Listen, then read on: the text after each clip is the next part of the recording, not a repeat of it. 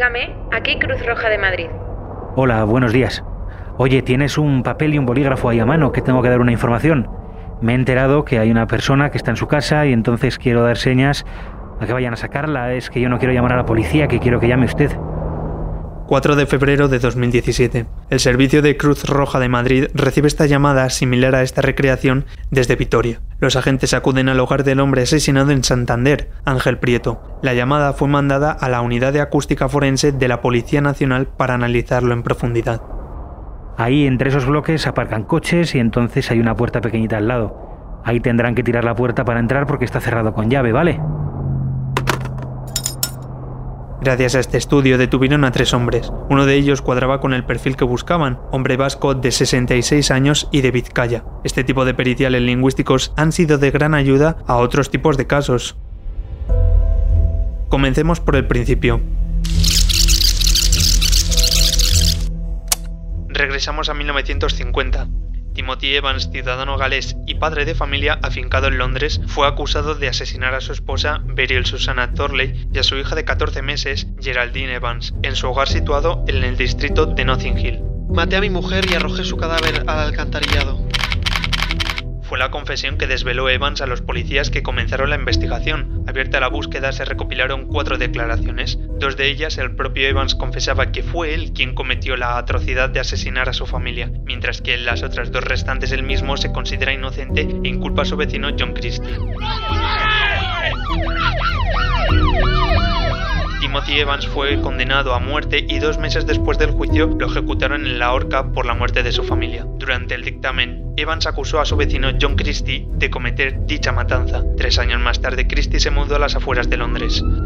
Posteriormente, la policía encontró hasta seis cadáveres en su departamento. Uno de ellos era el de su mujer. Durante el juicio, Christie reconoció el asesinato de Beryl y Geraldine Evans, al igual que su vecino John Christie fue ahorcado en 1953. El caso no se dio por cerrado. Flotaba la duda de por qué Evans había cambiado sus declaraciones. Unos años más tarde, el lingüista sueco Jan Svartvik arrancó un análisis gramatical de dichos manifiestos. No es hasta 1968 cuando se publicó el estudio por el cual se demostró que las declaraciones de Evans habían sido manipuladas por la policía. Por primera vez la lingüística fue empleada como una prueba judicial. En ese momento nacía lo que se conoce como lingüística forense.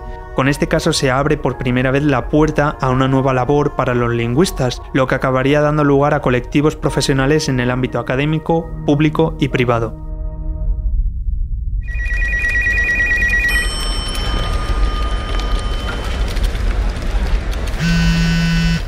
Llamamos a la directora en Ciencias del Lenguaje y directora del laboratorio SQ Lingüistas Forenses, Sheila Keralt. Con más de 10 años de experiencia en el sector nos asegura que no hay una definición exacta de la materia, aunque nos aporta dos acepciones según el ámbito de actuación. La Asociación Internacional hace dos definiciones dependiendo del ámbito de actuación. La más general sería eh, esa disciplina que pone en contacto la lengua y el derecho, ¿no? Y por tanto, todos aquellos ámbitos de actuación que tengan en cuenta ese punto de intersección entre la lengua y el derecho, entrará la lingüística forense. Por ejemplo, el análisis judiciales, el análisis de textos legales. Y después hay una definición más restrictiva, que sería la definición en la que se presentan pruebas lingüísticas en un proceso eh, policial o en un proceso judicial, ¿no? Y sería la lengua como prueba en este caso. Esta disciplina fue asentada en el plano mediático gracias al caso de Luna Bomber y sobre todo después de la aparición de la serie de Netflix Manhunt Una Bomber. Se usaron por primera vez pruebas lingüísticas en Estados Unidos para conseguir una orden de registro. A ver, ¿de qué no hablas? Esposa, hijos, familia. De eso no hablas. No hablas de trabajo, ni de compañeros, ni de amigos. No hay ordenadores, ni televisión, ni cultura popular. Tenías teléfono. Escribiste llamar a Nathan R. Estás ahí fuera, aislado, donde no hay nadie. No lo sabía, pero en ese momento James Fitzgerald estaba a punto de desenmascarar a uno de los criminales más conocidos del siglo, Theodore Kaczynski.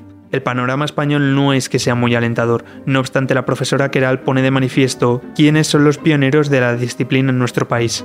Una de las pioneras fue la, catedrática María Teresa Turey, que se formó estando, por ejemplo, con la voz en Estados Unidos. Y ella fue la principal académica, en este caso, que trajo la lingüística forense en España y sobre todo en el ámbito más de la atribución de autoría, ¿no? de textos escritos. Sí que es verdad que, por ejemplo, distintos cuerpos policiales, como podría ser el Cuerpo Nacional de Policía, CNP, ya lleva desde los años 80 teniendo su propio laboratorio de fonética forense, ¿no? más dedicado al análisis de la voz. Y por lo tanto aquí en España, aunque parezca una ciencia relativamente nueva, ya lleva años trabajándose.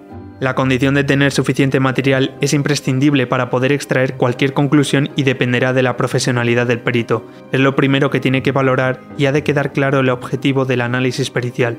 Generalmente suelen trabajar dos peritos de forma independiente, después se ponen en común los resultados y se redacta el análisis pericial. Por ejemplo, eh, en el ámbito más común, digamos, que sería, por ejemplo, la atribución de autoría, es decir, quién hay detrás de un anónimo, en este caso lo que hacemos es un análisis, por ejemplo, de eh, los distintos niveles de la lengua, ya sea, pues, por ejemplo, desde el vocabulario, ¿no? el análisis más superficial, eh, después análisis eh, morfosintáctico, cómo se combinan esas palabras, Después ya estaríamos, por ejemplo, el análisis más ortotipográfico, qué errores ortográficos hay, cómo puntúa esa persona. Y después el análisis más pragmático, que entraría, por ejemplo, cómo se mantiene una conversación, cuál es el énfasis, cómo eh, reproduce el énfasis, eh, etcétera, ¿no? Y después, claro, dependiendo si, por ejemplo, ya estamos en la atribución de autoría, pues tendremos que comparar esos rasgos si aparecen, por ejemplo, en los textos anónimos o no. Pero tenemos otros ámbitos de actuación. No únicamente estamos detrás del anónimo, sino que tenemos otros ámbitos de actuación, como podría ser, por ejemplo, el análisis de una cláusula. ¿Qué se quiere decir con esa frase? Hay un significado, hay varios significados, hay un significado más probable que otro, y esto lo hacemos a partir de eh, el análisis micro, es decir, del significado de esa palabra, pero también del análisis más macro. ¿Qué quiere decir esa palabra en ese contexto y no solo en el texto, sino también a lo mejor en una conversación. La tecnología es la protagonista de haber irrumpido en la sociedad y lo ha cambiado todo. Hoy por hoy la gran mayoría de casos que analizan los peritos están relacionados con las redes sociales.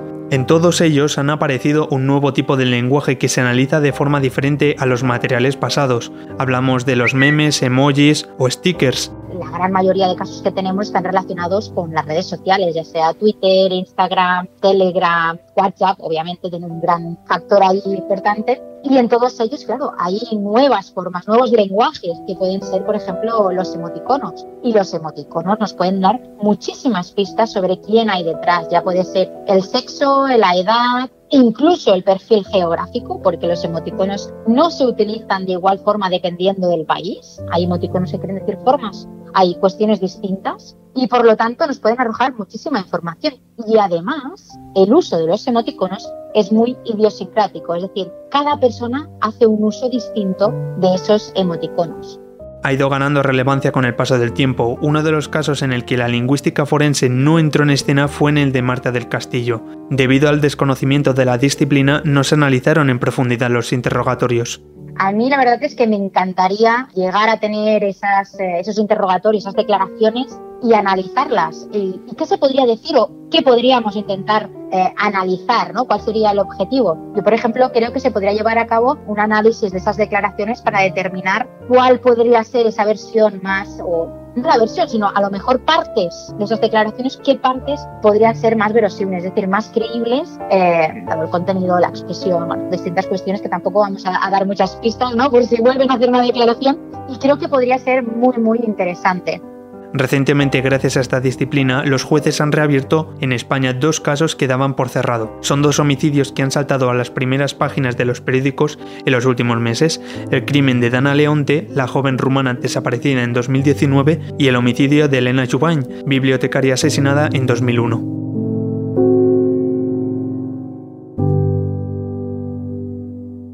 Un reportaje sonoro escrito y dirigido por Joan Ramón Tortella para el debate.